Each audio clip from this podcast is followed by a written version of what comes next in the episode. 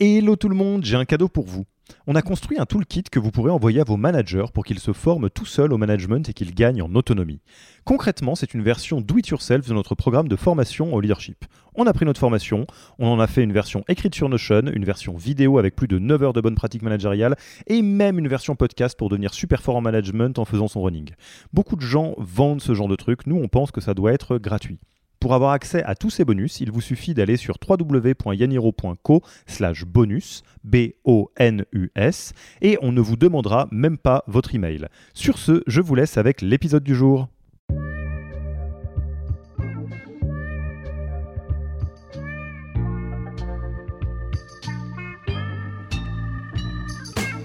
Bonjour et bienvenue dans le podcast du Human Factor. Je m'appelle Alexis Eve et tous les mercredis, je vais à la rencontre des startups les plus véloces pour rentrer en détail dans les bonnes pratiques RH qui leur permettent de faire du facteur humain un levier de croissance plutôt qu'un risque. Et donc, euh, on est utilisé euh, notamment pour euh, des sujets d'innovation où tout le monde peut proposer ses idées.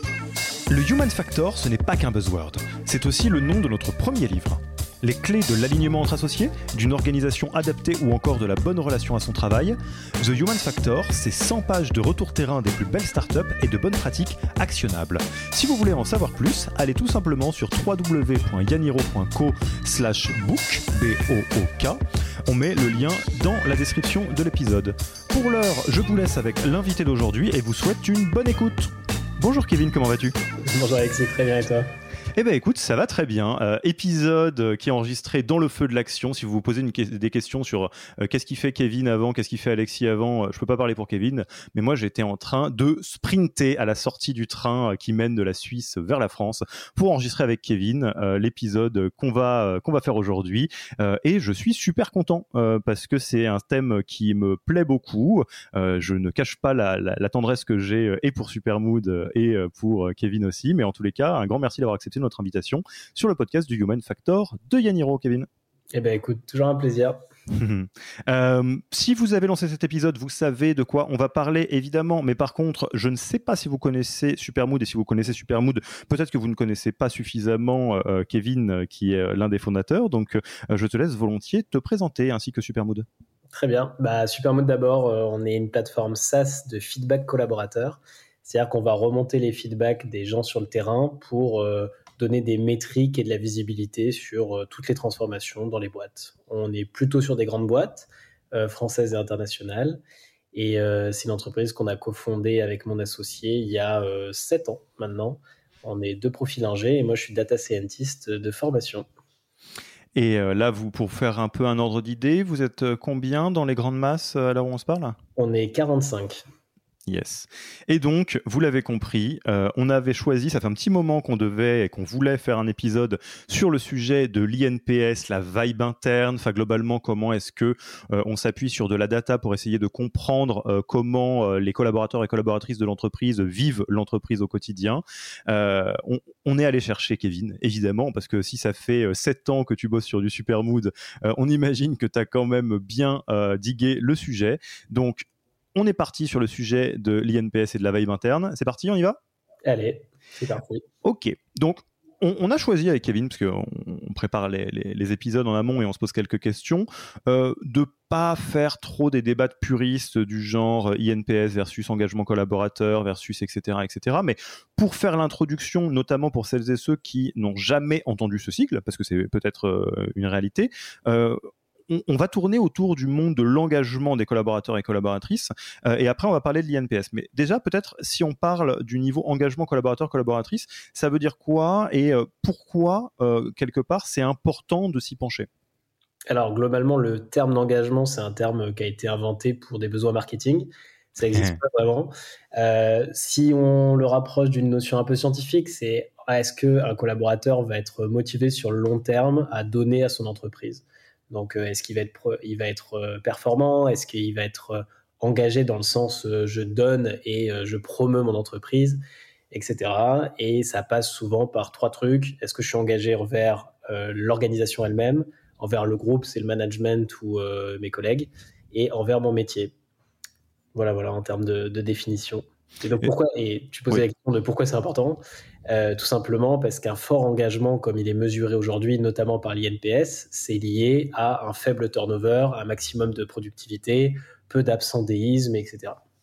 Ouais, tout à fait. Alors là, je remets, euh, vous, me voyez venir à des kilomètres, j'imagine, avec ça. Je remets ma casquette préférée de, psychologue euh, du travail, parce que si vous, si vous ne le saviez pas, donc de, formation, je suis psychologue.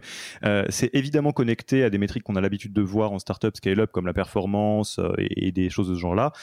c'est connecté à des métriques RH, comme le, turnover, comme disait Kevin, mais aussi, j'imagine, des métriques de risques psychosociaux, enfin de RPS, parce qu'on peut imaginer que quelqu'un d'engagé est forcément mieux dans ses baskets. Et du coup de facto on évite euh, le côté euh, quelqu'un qui est engagé enfin qui est désengagé parce qu'il est en bore out ou euh, parce que il est mal malheureux dans son entreprise. C'est juste ce que je dis ou c'est plus nuancé que ça? C'est à demi juste. C'est-à-dire que complètement quelqu'un qui est désengagé va partir en bore out. Par contre le burn out vient d'un surengagement. C'est-à-dire que je suis tellement engagé dans mon entreprise que je m'y consume et que je donne un peu trop, justement. Et donc, c'est un truc d'un peu contre-intuitif, mais généralement, si on veut éviter les burn-out, il faut regarder du côté des gens qui sont très, très, très engagés.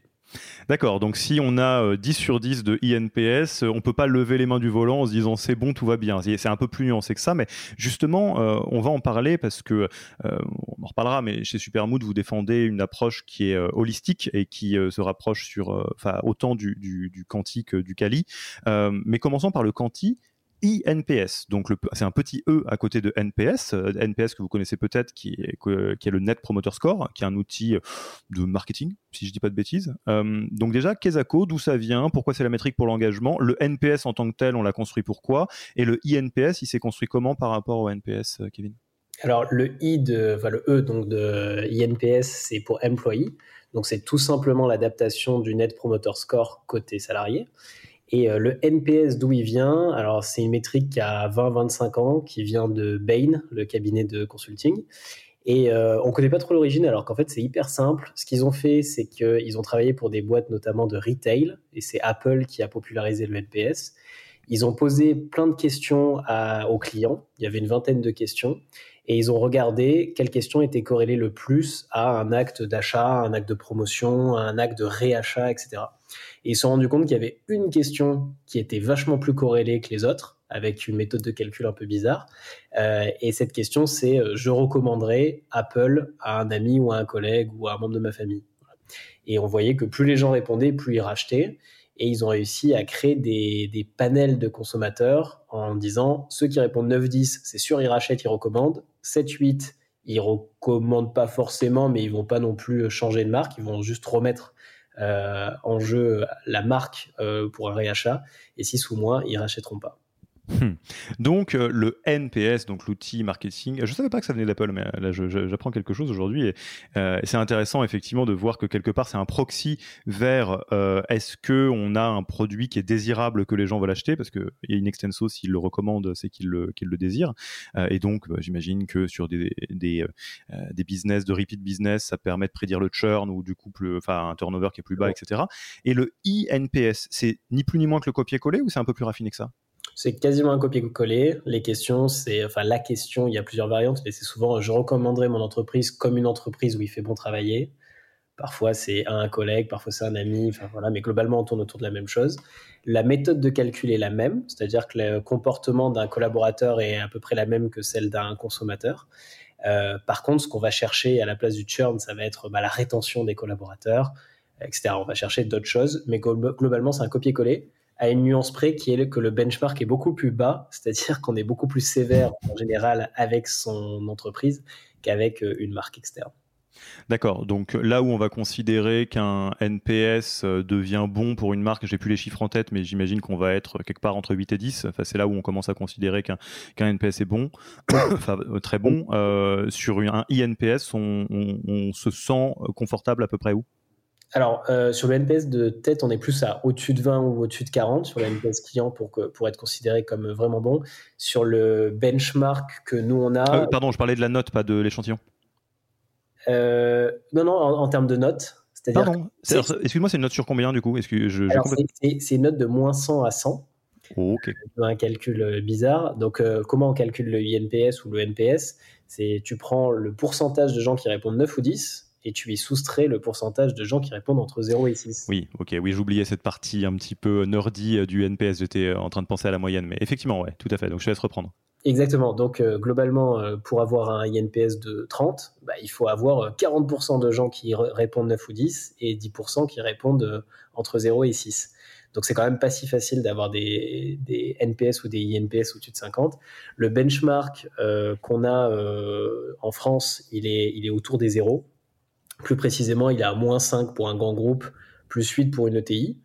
Euh, et en startup, on est plus autour des 20. donc ça, c'est les moyennes. Et ensuite, bah, c'est simple, quand on a un INPS au-delà de 20, on peut considérer qu'il est déjà bon, voire très bon.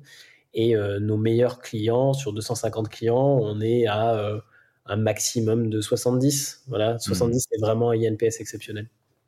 Alors donc maintenant qu'on a posé les bases, euh, j'allais dire euh, calcul, compréhension, à quoi ça sert et comment euh, le INPS est, un, proxy vers la compréhension de en fait quelle est la vibe en interne, est-ce qu'on peut rentrer un peu dans à la fois les détails de qu'est-ce qui influe sur le euh, INPS Enfin, en gros, qu'est-ce que tu vois? Quelles sont les grandes variables qui vont avoir un effet euh, positif ou négatif?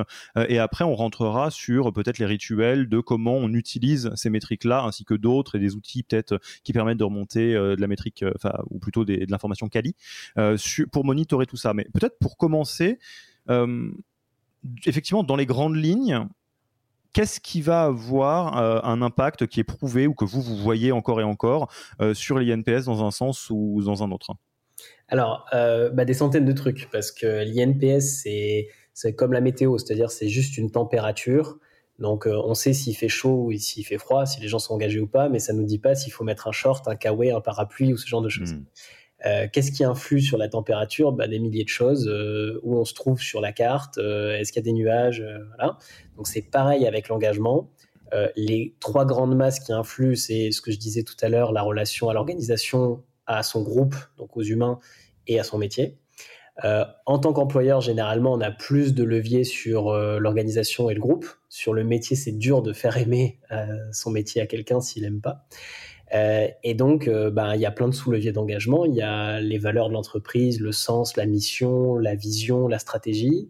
Il y a des choses plus euh, comme la reconnaissance, le lien entre les collègues, le lien avec le management, le côté bien-être, santé mentale. Voilà. Donc, il y a des centaines de leviers.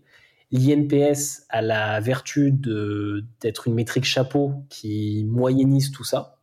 Maintenant, quand on veut améliorer son INPS, il faut, faut, travailler sous des sous-leviers. Et ça, chaque levier est complètement euh, différent selon les entreprises, les secteurs, les, euh, les générations et ce genre de choses. Ok, donc on, va voir euh, effectivement comment ça se met en musique, euh, peut-être euh, avec quelques exemples tout à l'heure, mais on, va commencer par le pilotage parce qu'il y a un adage qui dit que on ne peut pas améliorer ce qu'on ne mesure pas. passer faire des vacances de Noël chez vos parents sans vous peser de pendant trois semaines, vous allez revenir peut-être un petit peu plus gros, c'est possible. Et, là, c'est un petit peu pareil. Donc moi, je me mets à la place de, de quelqu'un, donc RH, founder, qui écoute ce podcast et qui se dit, ok j'ai été pris la main dans le sac, j'ai été prise la main dans le sac, je mesure rien. Du coup, j'ai un espèce de feeling, je vois bien quand les gens sont contents, sont pas contents, mais c'est assez exactement pareil que ne pas se peser et se sentir un petit peu à l'étroit dans ses vêtements, c'est assez grossier. Donc, le INPS, ou plutôt la vibe interne au sens très large, le mood interne, euh, dans la vraie vie, comment on inclut ça dans l'entreprise. Donc, petit disclaimer, parce que je vais euh, permettre à, Kevin d'éviter de marcher sur des œufs. Euh, bien sûr qu'il y a d'autres outils qui existent que Supermood, on les salue s'ils nous écoutent et ils font un travail très bien. Je ne vais pas demander à Kevin de ne pas mettre en avant Supermood. Donc, euh, j'imagine bien que l'outil dont on va parler là, c'est Supermood, mais j'aimerais que tu puisses nous, nous, nous, montrer comment ça se déploie, enfin, qu'est-ce qui se passe concrètement, qu'est-ce qui est demandé des collaborateurs et collaboratrices, comment moi j'utilise ça, dans quelles instances, enfin, c'est quoi, en fait, comment j'inclus euh, la mesure de la vibe interne ou de l'INPS dans le pilotage de ma boîte. Quoi. Ouais. Alors ça, va vraiment dépendre de, l'entreprise. Donc est-ce qu'on est sur une startup, une scale-up, une grande entreprise, etc. Euh, ça commence toujours par une prise de conscience. La prise de conscience, euh, souvent en scale-up ou startup, elle vient des fondateurs ou de la première DRH, VP People ou je sais pas quoi, qui vient d'un truc de justement j'ai pas de visibilité, je pilote un peu dans le noir. Et à un moment dans ma vie, je réalise que c'est hyper stressant d'avoir zéro visibilité et de se fier qu'à des feelings. moi, en tant que dirigeant, ça a changé ma vie de savoir exactement si mes collaborateurs sont bien ou non. Sinon, je pourrais me réveiller toutes les nuits en me disant, mais tout le monde va me claquer une démission dès demain sur mon bureau. voilà, le fait d'être sûr, d'avoir des métriques, d'avoir des sous-leviers d'engagement, etc. Je sais exactement sur quoi je peux jouer pour améliorer les choses ou si tout va bien et je peux, je peux dormir tranquillement. Donc, premier, premier point, c'est la prise de conscience. Dans les grands groupes, on va être plus sur une prise de conscience euh, d'aide au management ou de volonté de la direction. Soit c'est la direction qui se dit pareil, je pilote complètement dans le noir, c'est pas possible. Euh, j'ai des transfos à faire qui sont euh, plus ou moins rapides, plus ou moins violentes. Il faut que j'ai une boussole. Ou sinon, ça vient du corps managérial qui dit j'ai pas assez d'outils pour manager. Et donc, euh, moi, je pense que ça va ou que ça va pas. Euh, en fait, c'est que du feeling et ça ne me suffit pas pour, euh, pour piloter. Voilà, donc la première chose, c'est la prise de conscience vraiment. Hmm. Sachant que, ouais, effectivement, on peut imaginer, je, pense, je, vais aller à fond dans les clichés startup scale-up, on, se moque beaucoup, à juste titre hein, d'ailleurs, des startups qui, dans lesquelles, bon, c'était valable surtout avant 2020, mais dans lesquelles il y avait un baby-foot et un droit du travail complètement claqué. Et effectivement, au-delà de la bonne petite blague, on peut imaginer que piloter dans le noir, ça rend très difficile le fait de savoir qu'est-ce qui a un impact conséquent sur le mood interne ou qu'est-ce qui a pas vraiment d'impact. Alors qu'on pourrait se dire bon bah euh, j'ai euh, réorganisé ou réorienté, euh, relissé la grille REM et je vois qu'on a pris 10% sur notre métrique de, mesure de la vibe interne, bah c'est cool. Et à l'inverse, tous les baby foot du monde, ça change rien. Bah en fait, si on le mesure pas, on peut pas le savoir. Exactement. Et euh, généralement, ce que tu vois, si je file la métaphore, c'est que le baby-foot, ça a fait un petit peu augmenter la reconnaissance entre pairs ou le lien social dans l'équipe des commerciaux, mais pas du tout dans l'équipe des devs, et euh, peut-être plus les hommes que les femmes, si je vais dans les clichés, etc. Donc, euh, et ça, c'est assez intéressant parce qu'on on peut mettre un budget en face d'un impact en disant le baby-foot, il m'a coûté 800 euros.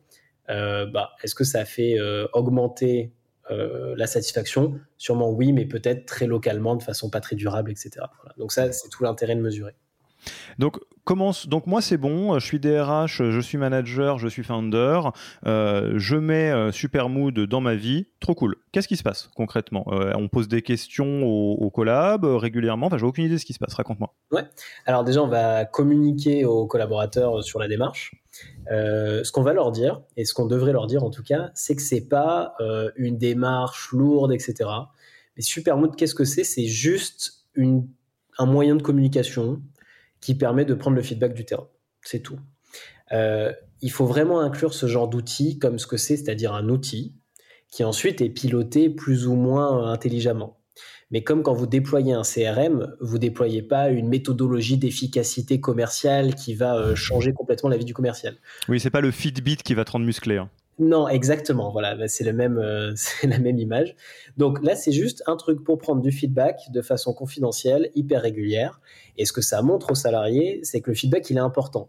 Il est important pour la direction, il est important pour le management, pour la RH, et il est important aussi pour le salarié parce que on va partager un moment les résultats et le salarié il va pouvoir se situer en se disant bah tiens ce problème je l'ai mais en fait je suis le seul à l'avoir donc c'est normal qu'il soit pas priorisé en tout cas je vais en parler juste à mon manager versus ce problème il est vraiment transverse dans l'entreprise et il faut absolument l'attaquer donc on communique sur euh, quelque chose d'assez léger de qui est euh, voilà si on fait qu'un INPS on communique sur le fait que c'est la météo et c'est hyper important pour la direction d'avoir la météo, mais c'est pas forcément la météo qui va permettre d'agir du jour au lendemain. La météo, c'est on sait juste s'il fait, fait beau ou pas, donc on peut réagir, mais on, a, on va devoir aller plus loin si on veut vraiment euh, cibler des plans d'action. Hmm. Donc on communique, super, et après on crée, euh, donc la plateforme permet de piocher dans, il y a plus de 800 questions, il y a des centaines de, modèles, et donc en fonction de son contexte, on va choisir un petit panel euh, de questions euh, qui sont normalement bien faites et qui vont remonter au des collaborateurs.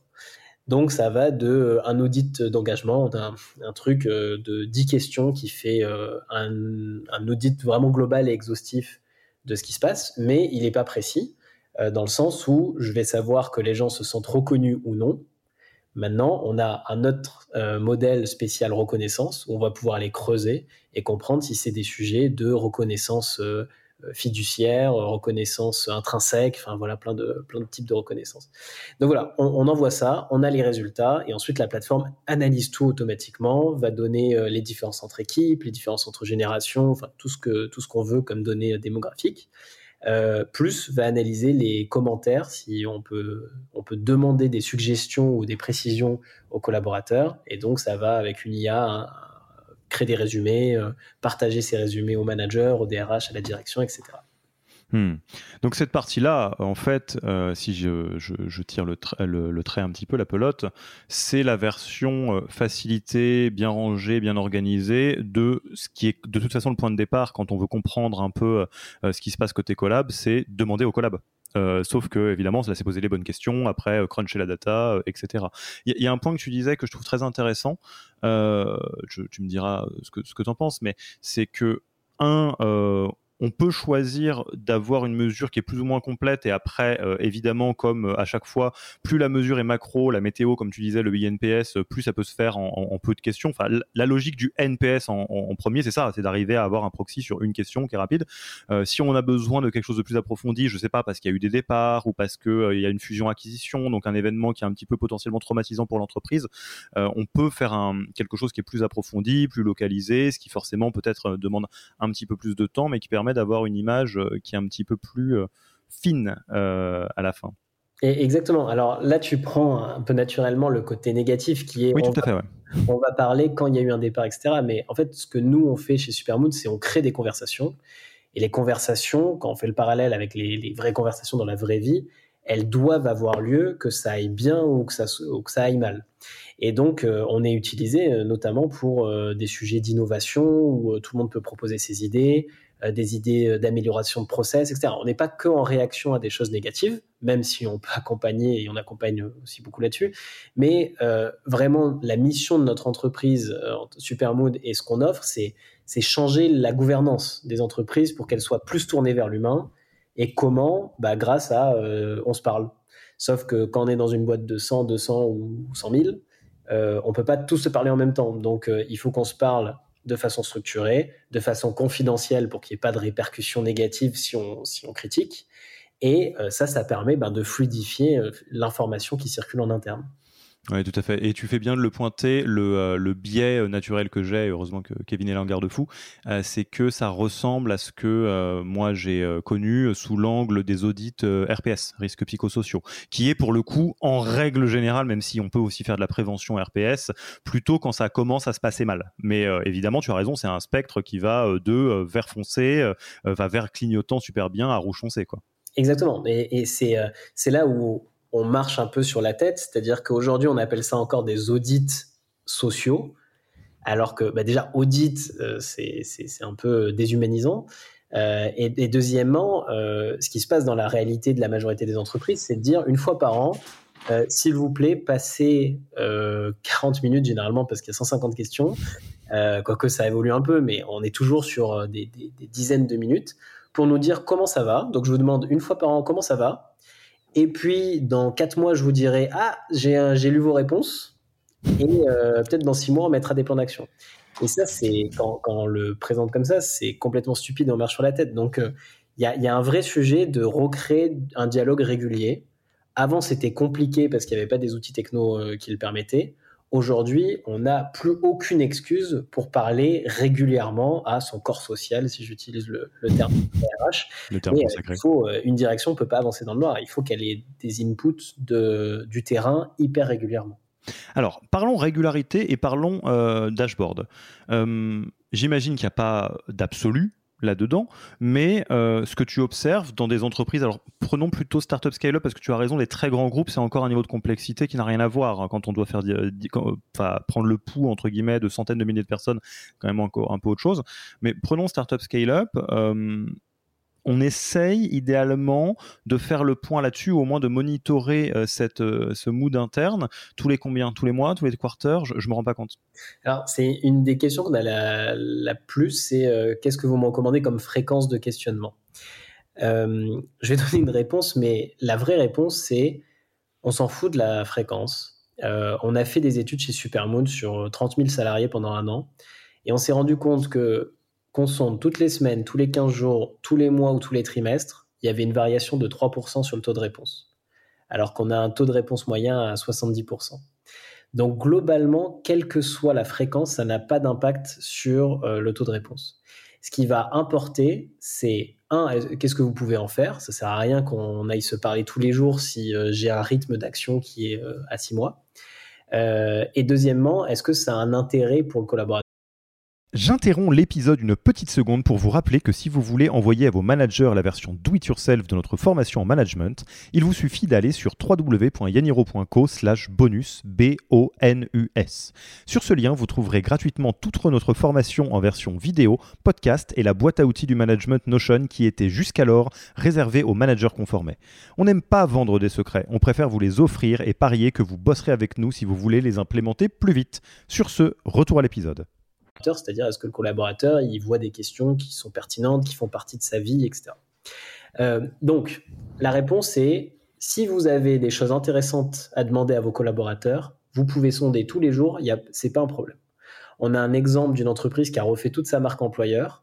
En deux mois, ils ont sondé toutes les semaines, parfois toutes les deux mmh. semaines, leurs collaborateurs parce qu'ils ont co-construit leur marque employeur pour comprendre euh, pourquoi les gens étaient venus chez eux et pas chez le concurrent, quelles étaient les valeurs qu'ils avaient ressenties, etc.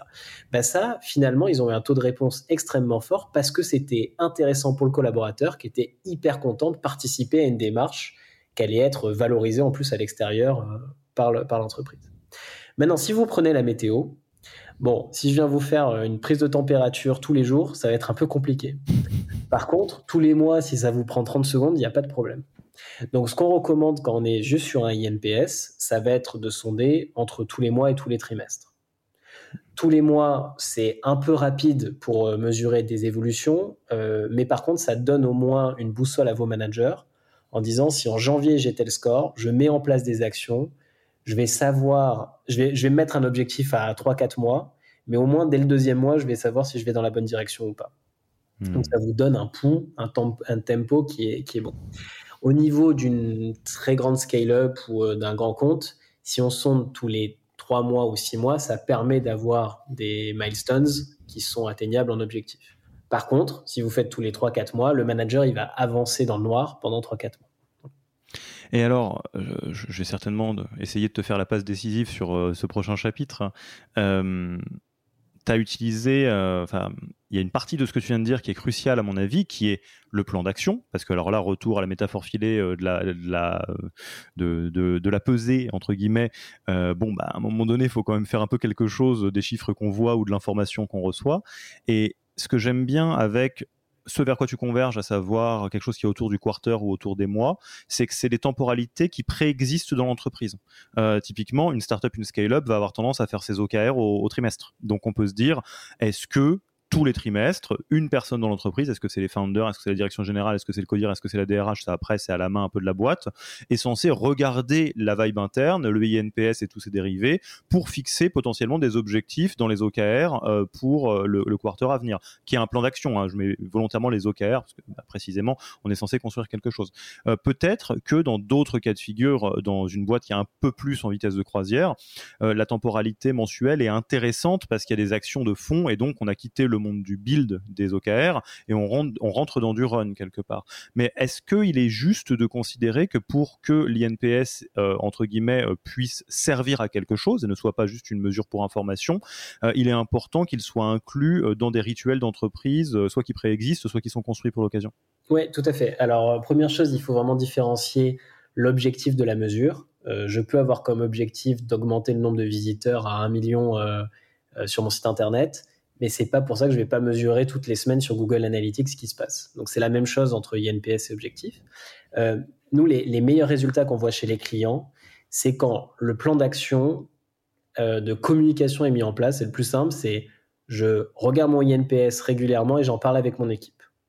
Et donc je vais voir mon équipe et je dis voilà on a euh, on a 40 sur 100 ou on a moins 18 sur 100.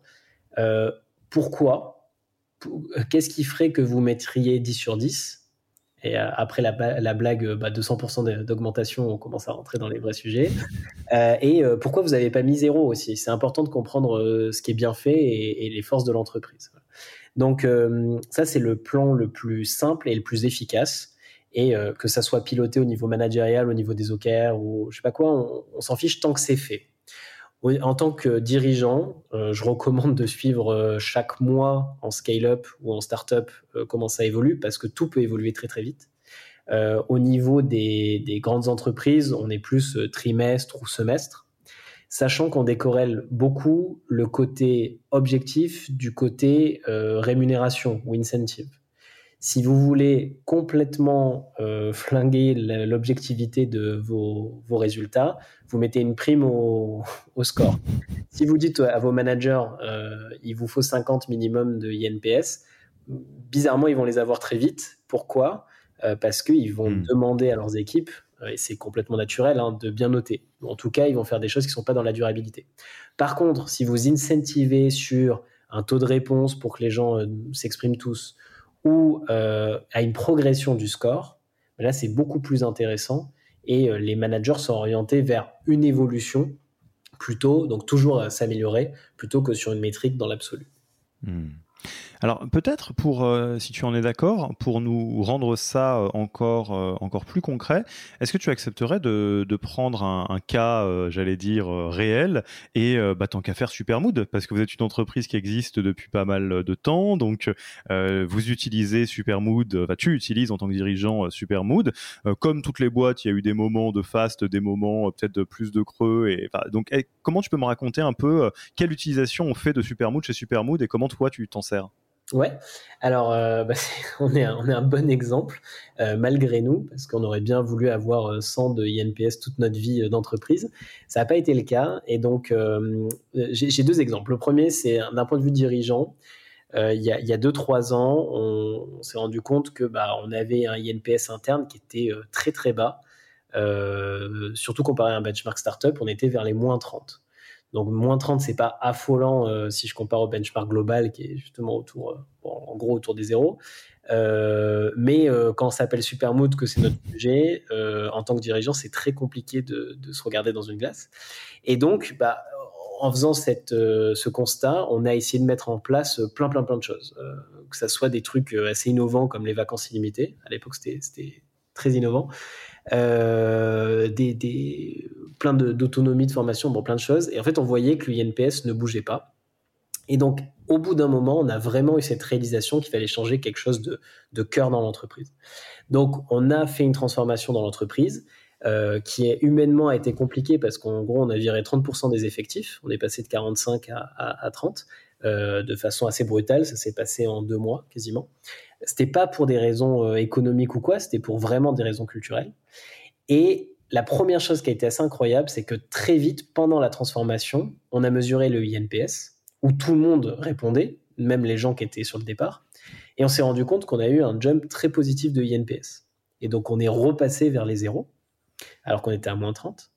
Euh, et quelques mois après, on a atteint des niveaux de INPS euh, qui étaient extrêmement élevés, vers les 70 historiquement on avait quand on était 5 euh, dans l'entreprise. Euh, et donc, en tant que dirigeant, ça m'a complètement motivé et, un peu transcendé en me disant tu vas dans le bon sens parce que regarde, tu as une métrique qui dit que ça augmente et cette métrique elle est très très corrélée à ce qui se passe dans la boîte. La deuxième chose, c'est que ça me permet de mieux dormir aujourd'hui parce que quand vous avez 70, la première chose que vous dites c'est en fait j'ai viré tous ceux qui mettaient zéro, donc c'est normal que j'ai 70. Sauf que ce 70, il tient depuis des mois, des mois, voire des années maintenant. Et donc, ça veut dire que la transformation était une vraie réussite et que les collaborateurs qui restent y adhèrent et sont aujourd'hui beaucoup plus heureux chez Supermood qu'ils auraient pu, ils auraient pu l'être il y a deux ans. Donc, moi, ça me donne une charge mentale bien réduite et euh, ça me permet de dormir et d'être euh, vraiment motivé pendant la transformation. Alors j'ai plein de choses que j'ai envie de, de, de, dire par rapport à ça. Et déjà, je te remercie de, de ta transparence parce que euh, c'est vrai, c'est c'est tu l'as dit toi-même. Euh, j'imagine bien que c'était euh, pas drôle le moment où tu dis bah mince, ma boîte s'appelle Supermood et on n'est pas porte-étendard de ça. Mais c'est la vie des entreprises et des startups et des scale-up. Enfin, pour le coup, personne n'est au-dessus de ça. Et j'aimerais souligner juste un truc déjà. C'est les mesures que vous avez mises en place. Donc là, c'est un exemple. Évidemment, il n'y a pas que ça. Euh, mais là, en l'occurrence, c'est quelque chose qui est majeur. et qui est spectaculaire. C'est une réorg, en fait, ce, que tu décris.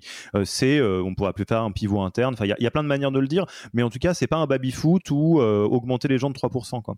Et, ce que je veux dire, c'est que dit comme ça, on pourrait se dire, wow, c'est pas du tout ce que j'avais en tête quand, quand je pense INPS ou quand je pense mesure de, du pulse interne, etc. En réalité, moi, mon avis, c'est mon avis en tant que Alexiev de Yaniro qui change avec des RH depuis un petit moment maintenant je suis convaincu que dans, dans le milieu des startups, euh, la croissance se fait autant en externe qu'en interne et qu'on peut euh, surperformer ou se toller tout autant en interne et en externe et que c'est paradoxalement très peu corrélé. Euh, j'ai vu des boîtes qui ont des indicateurs business euh, incroyables et qui euh, se ratatinent sur elles-mêmes, qui collapsent sur elles-mêmes parce qu'en interne, il y a des erreurs qui sont faites. Et à l'inverse, j'ai vu des boîtes qui sont peut-être plus en train de se chercher, mais qui ont réussi à créer quelque chose de fantastique en interne, ce qui leur permet de garder une vivacité très forte. Et du coup, s'il y a un message que moi j'aimerais partager, c'est mesurer, avoir un outil de mesure de l'interne et donc euh, de comment ça se passe et comment les choses évoluent, euh, c'est aussi une manière de s'assurer d'avoir une croissance qui est saine et donc pérenne euh, et quitte à parfois devoir se dire de la même manière que vous allez faire un gros pivot externe si les métriques business sont pas au rendez-vous, devoir vous dire ouais bah là si on est à, moins 30 c'est le moment de prendre une grande respiration et de regarder la vérité en face. C'est probablement pas le fait de mettre euh, des jus illimités dans, dans l'open space qui va changer quelque chose. Non, il y a un truc plus profond qui se passe, quoi. Ouais, exactement. Et euh, aujourd'hui, j'étais plus euh, politiquement correct avant, mais plus je le vois, et ça fait quand même 6-7 ans qu'on accompagne des scale-up ou des grandes boîtes, plus je me dis que c'est complètement irresponsable de ne pas mesurer ce qui se passe en interne et qu'on marche complètement sur la tête de ne pas mesurer ça. Euh, en fait, quand on l'a fait, déjà, on se rend compte qu'il y a des anciens process qu'on avait mis en place qui, après la transfo, se mettent à marcher. Pourquoi? Parce que euh, c'est d'autres personnes qui les animent, parce qu'on a changé un tout petit truc dedans qui a fait le déclic, etc. Et ça, ben, des déclics, des tout petits trucs, on en a fait des centaines. Sur des centaines, il y en a 30 euh, qui ont marché. Mais on n'aurait pas la mesure, on les aurait vite abandonnés. Et donc maintenant, on a pris euh, ce réflexe de d'interroger euh, les collaborateurs, c'est des mooders chez nous, les mooders, hmm. sur plein de sujets. Donc quand on a recréé nos valeurs, on a, il y a quatre valeurs qui sont sorties. Euh, on a recréé nos valeurs parce que on a mesuré qu'il y avait un besoin de les recréer. Deux, on a fait particulièrement attention dans le process à définir comment elles sont appliquées parce qu'on savait qu'avant le problème c'est pas qu'il n'y en avait pas, c'est qu'elles étaient mal appliquées ou pas appliquées. Et en plus, sur les quatre valeurs, on s'est rendu compte en faisant un, questionnaire post, euh, post création des valeurs qu'il y en a une qui était finalement euh, où il y avait moins d'adhésion. Et donc, on a pu très très vite la, retravailler. On n'aurait pas eu ça. En fait, on aurait fait quatre valeurs, on aurait fait les mêmes erreurs qu'avant. Et en plus, sur ces quatre valeurs, il y en aurait une qui aurait servi à rien. Et comme on revoit pas ces valeurs tous les quatre matins non plus, euh, elle serait restée des années. Hmm. Et ça, ça nous a pris combien de temps en tout? Franchement, une heure. Et en une heure, on change fondamentalement la culture de l'entreprise parce qu'on a mesuré, parce qu'on s'est rendu compte, parce qu'on peut itérer et, voilà, et tous les bénéfices d'avoir de la visibilité objective sur les choses. Yes. Euh, peut-être pour, euh, pour euh, approfondir encore et, euh, l'empreinte en creux de l'INPS, on va dire, euh, quelles sont les, limites ou en tout cas euh, les éléments qui demandent un peu de nuance? On a parlé par, exemple du surinvestissement dans l'entreprise qui peut être un signe de burn-out et que donc faut, faut pas forcément être super content. Si on regarde que l'INPS qui est à 99, il y a peut-être un truc à regarder parce que voilà. on t'a parlé aussi du fait que incentiver à, la complétion des questionnaires et au fait de, répondre aux, aux euh, c'est cool, mais de incentiver au, résultat, c'est peut-être plus compliqué parce que bah, on sait qu'une mesure cesse d'être une bonne mesure quand elle devient un objectif. Hein. Euh, c'est la loi de Goodhart, euh, mmh. si, vous avez envie de nerder en société. Qu'est-ce qu'il y a d'autre? C'est quoi les, autres limites ou on va dire la, notice qu'il faut avoir pour pas voir le INPS comme un, un outil parfait, le Graal, etc. Ouais. Alors, euh, une des richesses de l'INPS, c'est que ça donne trois catégories les ambassadeurs, les 9-10, les passifs, les 7-8, et en dessous, qu'on appelle chez nous non-ambassadeurs. Euh, la grande erreur, c'est d'essayer de faire passer les non-ambassadeurs, par exemple quelqu'un qui a répondu 3, à un ambassadeur directement. C'est-à-dire euh, de lui dire tu vas passer de 3 sur 10 à 9 sur 10. Ça, c'est quelque chose qui ne marche pas. Parce que les leviers pour faire passer quelqu'un de 3 à 7, sont pas les mêmes que de faire passer quelqu'un de 7 à 10. Généralement, pour euh, convertir un non-ambassadeur en passif, ça va être des leviers en fait assez. Euh, ça peut être extrinsèque, le salaire ou ce genre de choses. Ça peut être des petits cailloux dans la chaussure, etc. Pour faire passer quelqu'un de 7 à 9, ça va être de la motivation souvent intrinsèque, donc la mission, le sens, les valeurs, la stratégie, euh, la, carrière au sens très large, ce, ce, genre de choses. Donc la limite de INPS et en même temps sa force, c'est que ça met des gens dans des cases, Maintenant, pour faire passer ces gens dans les cases, il faut avoir une petite stratégie. On ne retourne pas quelqu'un du jour au lendemain. Et deuxième chose, c'est que ça ne donne que la météo. C'est-à-dire qu'il faut aller plus loin pour mesurer bah, les sous-leviers d'engagement euh, qui, donnent ce score. Souvent, j'ai le, j'ai, le retour de euh, j'ai un audit social ou un questionnaire employé où il marque tous 10 euh, sur 10, tous mes indicateurs sont au vert, mais pourtant j'ai un INPS qui est 10 sur 100. Donc l'INPS, ça ne doit pas marcher. Alors qu'en fait, c'est l'inverse, c'est-à-dire que c'est plus le questionnaire qui ne doit pas aborder les bons sujets et où il manque quelques questions, où là, il y aurait des mauvaises notes, que euh, un INPS qui se plante. Voilà. Donc euh, il y a un peu cette balance. La limite principale de l'INPS, c'est euh, ce n'est que la météo et il faut aller plus loin que la météo pour, pour mettre en action. Alors, je donnerai une limite que moi j'ai vécue en tant que salarié, parce que dans une des, des, boîtes, une startup dans laquelle je bossais, on avait une mesure de la vibe interne. Et j'ai vécu du coup une limite en tant que, que salarié. c'est pas bien méchant, hein, je dis pas du mal du tout de mes anciens employeurs. Chacun, enfin, on, je pense qu'on peut tâtonner sur le sujet, mais plutôt qu'une limite, c'est une notice. faut comprendre que quand on met en place cela, quelque part, on fait un pas dans la transparence et on s'engage.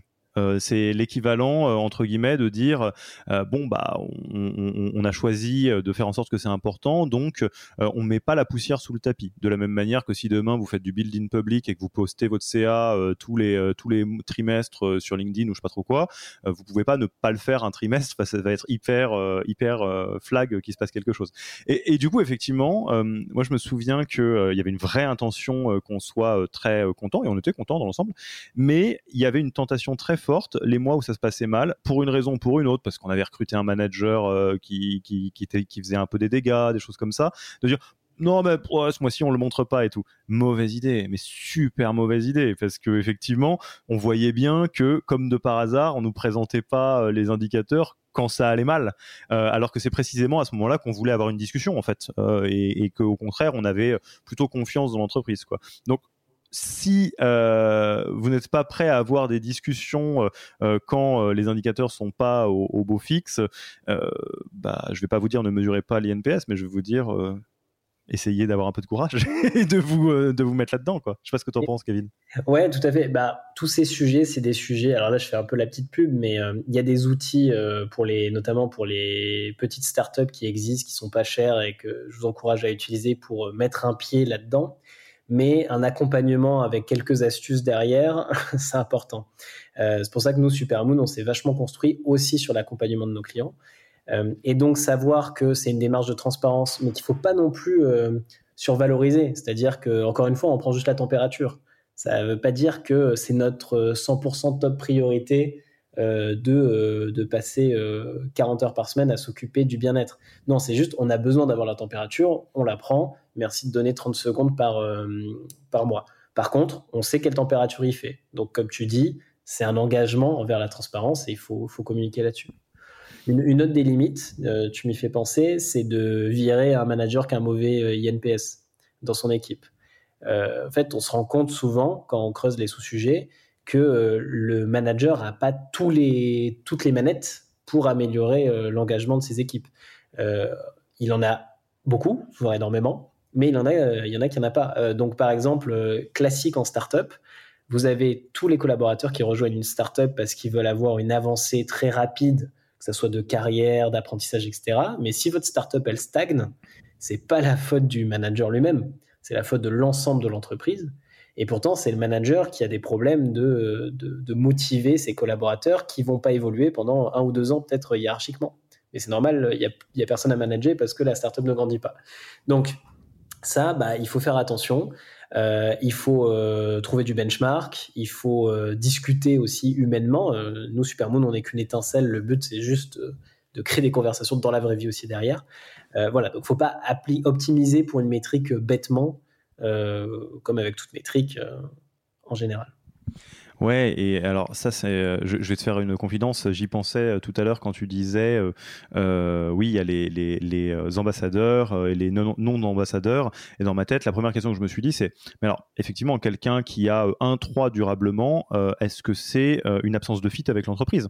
Euh, tu vois, de la même manière que sur du euh, NPS, à part au tout début, quand on est en exploration, qu'on cherche le product market fit, euh, si on est sur une boîte qui ronronne depuis longtemps et, qu'il y a quelqu'un qui a une très très très faible note, la première question qu'on va se poser, c'est est-ce que cette personne est mon client? Ou est-ce que c'est juste quelqu'un qui est pas du tout dans, mon panel de clients? Et du coup évidemment bah, ça, ça lui parle pas trop quoi ce qu'on propose. Mais là où effectivement, donc c'était ce que j'avais en tête, mais ce que tu dis là est très judicieux. Euh, il y a une phrase que je déteste, c'est euh, les chiffres, on leur fait dire, on leur fait dire ce qu'on veut parce que mhm. bon, c'est un peu français, ça fait pas avancer le schmilblick et ça nous permet de relativiser tout. Euh, mais cela dit, il y a de la vérité dans cette phrase qui est que euh, un chiffre seul, un indicateur seul, euh, ne peut pas apporter à une réponse. En fait, c'est une porte d'entrée vers une exploration. Il y a des boîtes, là on est en 2023, qui ont vu une chute de CA fin d'année 2022. Est-ce que ça veut dire que vous faites du mauvais boulot ou est-ce que ça veut dire que c'est la crise qui est à nos portes? C'est compliqué. Donc, mais quand il se passe quelque chose, on regarde. de la même manière qu'on peut prendre du poids autrement qu'en mangeant des euh, si on prend l'analogie de la balance. Mais j'aime bien ce que tu dis de dire, ok, euh, on ouvre la discussion, on ouvre un peu l'enquête, si je puis dire, ou en tout cas euh, commencer à discuter. Euh, et je pense qu'effectivement, c'est pas très choquant euh, de prendre un manager en disant, bah écoute, c'est pas un secret, on, fait du pulse survey, etc. visiblement, ça coince dans, dans l'équipe. Est-ce qu'on peut en parler, quoi? Et dans certains cas, il y a peut-être quelqu'un qui qui, qui, crée un enfer dans l'équipe qui a rien à voir avec le manager. Des fois, c'est encore autre chose. Des fois, c'est, il y a énormément de pression sur cette équipe à ce moment de la vie de la boîte. J'imagine que tu as rencontré tous les cas de figure. Ouais, exactement. D'ailleurs, nous, on s'engage jamais à l'amélioration d'un INPS. On dit que nos clients, en moyenne, ils gagnent 20 points dès la première année, donc ce qui est assez énorme, mais on a des clients qui en perdent 30. Pourquoi? Par exemple, en 2018 et 2019, on a accompagné euh, quasi toutes les grandes grèves en France. Et donc, ben, quand vous arrivez et qu'on mesure en plein plan social euh, qu'il y a 5000 personnes qui sont licenciées, le INPS, généralement, il, il bondit pas. C'est pas fou. C'est pas fou. Non, surtout que c'est pour des raisons économiques, pas pour des raisons culturelles, généralement. Euh, donc, c'est pas fou. Par contre, le client est très content de ne perdre que 30 points d'INPS. Il se dit que sûrement son Supermoon, il en aurait perdu 60. Et ça, pourquoi? Parce qu'on donne des. En fait, on discute, justement, on arrive à essayer de conserver le dialogue dans une phase qui est hyper difficile. Et quand on dialogue, bah, on se comprend mieux. Et euh, on a fait des trucs hyper concrets, comme euh, par exemple, il y avait 10 euh, équipes chez ce, chez ce client qui, qui virait 5000 personnes. Dans les 10 équipes, on a, vu qu'il y en a qui étaient beaucoup plus touchés que d'autres, et surtout au niveau des risques psychosociaux. Et donc, on a pu réallouer les forces de médecine du travail ou de psychologue du travail de certaines équipes à d'autres, où certaines en avaient 4, mais en fait tout allait bien, donc on en a laissé qu'un, et d'autres en avaient 4, alors tout allait mal, et donc on en a mis 8. Voilà. Et, donc euh, ça, c'est, je dis pas qu'on a sauvé des vies, mais en tout cas, on a maintenu un dialogue. Euh, y a, et il y a eu ce, ce leitmotiv dès le départ de dire, écoutez, c'est la crise, c'est sûr. Maintenant, on y est. On veut que ça se passe le mieux possible, et ça se passera le mieux possible que si on se comprend et si on dialogue. Voilà. Mmh. même si les gens n'étaient pas forcément tout le temps d'accord, loin de là, il y avait un dialogue et, euh, et en plus des métriques qui permettaient d'alerter et, de piloter au mois le mois et pas faire le bilan au bout de trois ans en se disant ah bah en fait on a raté nos objectifs. Hmm. Bon, vous l'avez compris, euh, je pense qu'on on a fait un, bon tour du tableau avec Kevin. Euh, c'est crucial, euh, tu disais dans le politiquement incorrect, c'est irresponsable de, ne pas le faire. En tout cas, je, suis d'accord avec le, fait que c'est absolument crucial. Il y a quelque chose que tu as dit qui est très important que je vais souligner avec ton autorisation, c'est que même si bien évidemment, toi, tu, tu, es très fier de Supermood et tu as raison et on le recommande, peut-être qu'il y a d'autres boîtes qui sont à d'autres moments de vie dans lesquels c'est pas possible d'engager engager euh, certains frais. Faut pas que ça soit euh, une manière de s'arrêter. Un bon petit Typeform pour commencer, euh, pour faire des surveys, des outils qui sont moins chers, mais qui font effectivement peut-être moins de choses que Supermood, comme Office Vibe, etc. Enfin, il y a plein de solutions intermédiaires. Le INPS et le fait de mesurer la, vibe interne, il n'y a pas vraiment d'excuse pour pas le faire dès le début, hein, me semble-t-il. Exactement. Nous, on a commencé à le faire quand on était quatre hein, dans l'entreprise. Et j'encourage toutes les startups à le faire même à la main. Ça prend un petit peu de temps, mais si vous programmez le truc, ça vous demande une demi-heure par mois. c'est le grand minimum. Et puis ensuite, dès que vous avez euh, besoin euh, d'accompagnement, de passage à l'action, de gagner encore plus de temps ou quoi, là, vous faites appel à un prestataire comme Supermoon euh, qui, vous facilite tout ça et qui, forme aussi les managers. Enfin voilà, y a, on, a, plein de bénéfices, mais en tout cas, on peut commencer avec un bed type form gratuit. Euh, ça donne déjà de la, de la matière. Euh, petit warning par rapport à ce que tu disais. Quand vous commencez, créez, faites-en un rituel oui. quoi qu'il se passe, quel que soit le score, vous partagez. Voilà. Euh, sinon, euh, la tentation est très forte dès qu'on a des mauvaises réponses de ne pas partager les résultats, et ça, c'est complètement déceptif pour les collaborateurs. Yes. Bah écoute, on va passer tranquillement à la fin de l'interview. Tu connais les questions rituelles de fin d'interview. Première question, où est-ce qu'on te retrouve? On veut discuter avec toi. Comment fait-on? Alors, euh, soit par mail, kevin.supermood.fr, soit sur LinkedIn, Kevin Bourgeois. Ok. Est-ce que tu as un livre, un podcast, un blog que tu recommanderais aux auditeurs et auditrices? Alors, euh, j'ai un livre et un, et un podcast. Euh, le premier, qui est, je, trouve qu'il met une belle claque, c'est What You Do Is Who You Are. C'est de Ben Horowitz. Euh, c'est celui qui a écrit The Hard Thing About Hard Things. Euh, et qui prend des exemples historiques, alors plus ou moins romancés, euh, factuellement juste, mais en tout cas le message passe, et qui les compare aux cultures d'entreprise aujourd'hui. Et euh, c'est super. Moi, ça m'a mis une grande claque. Euh, ça pousse à l'exemplarité, ça pousse à faire des cultures très clivantes, et je trouve ça vraiment génial. Et un autre et un podcast que j'ai trouvé super cet été, c'est Guerre de business. Euh, c'est des petits épisodes de une demi-heure où euh, on, sont racontés et narrés la compétition entre deux entreprises. Et euh, quand on le voit d'un spectre RH, on se rend compte que c'est beaucoup de sujets, alors d'ego déjà, mais de culture d'entreprise. Et donc on rentre, alors il y a Airbus versus Boeing, Nintendo versus Sony. Et en fait, on comprend à quel point les cultures d'entreprise ont permis de faire des trucs incroyables. Euh, et, je trouve que c'est euh, une masterclass de, euh, de culture. Quoi, voilà. Donc, même si le sujet n'est pas du tout RH, je trouve que en le regardant par aspect RH, c'est passionnant. côté outils, alors bon, t'es biaisé parce que si je te demande quel est ton outil RH préféré, je vois pas dans quel monde tu, tu ne, ne, me réponds pas Supermood, et c'est évidemment le cas, notamment parce que vous l'utilisez en interne comme tu l'as dit. si je te pousse un petit peu à, à aller un cran plus loin, qu'est-ce que tu me répondrais? Euh, J'ai Supermood parce que ça, ça, ça a réduit ma charge mentale de 10 000. Hein. C'est surtout pour ça. Hmm. Euh, ça, je, dis, ça serait, je serais pas chez Supermood, je dirais un outil de Survey. Hmm. Euh, mais voilà, en tant que dirigeant.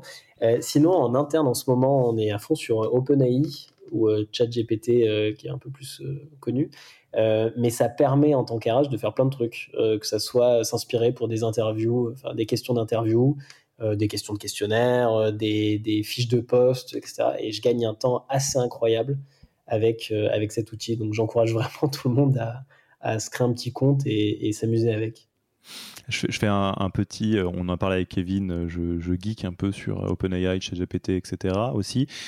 Si vous avez l'impression que ça marche pas si bien que ça, ça veut très probablement dire que vous n'avez pas encore pris l'habitude de poser les consignes de la bonne manière. En fait, c'est un outil qui n'est bon qu'à la hauteur des prompts, c'est le nom qu'on donne aux petites consignes qu'on leur donne, que vous allez mettre au, démarrage. Donc, n'hésitez surtout pas à vous former ou à prendre de l'inspiration sur comment faire une bonne fiche de poste, comment faire des bonnes questions d'entretien etc. Et vous serez surpris de voir que en réalité, effectivement, c'est un outil qui est très puissant euh, sur euh, sur beaucoup de choses.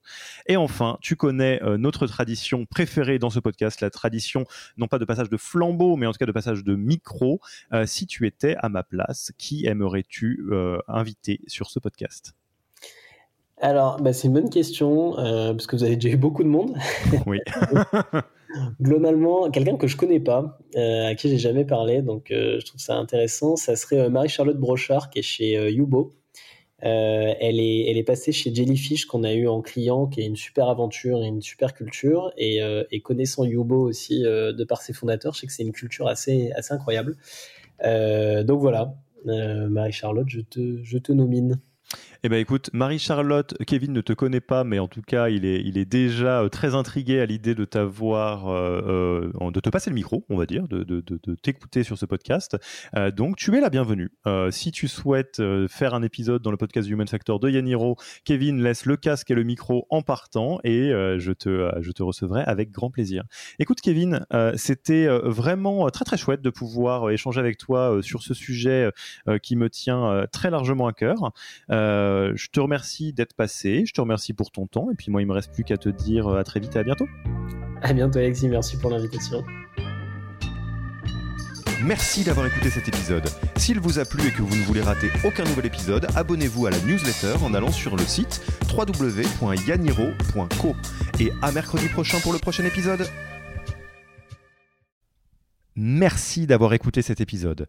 Petit rappel, si ce n'est pas encore fait, pour accéder à notre formation en management dans sa version gratuite, il vous suffit d'aller sur www.yaniro.co slash bonus, B-O-N-U-S. Vous y trouverez gratuitement toute notre formation en version vidéo podcast et la boîte à outils des meilleures pratiques du management dans un Notion récapitulatif. Et on ne vous demandera même pas votre email. Profitez bien de cette formation gratuite, envoyez-la à tous vos managers et à mercredi prochain pour un prochain épisode.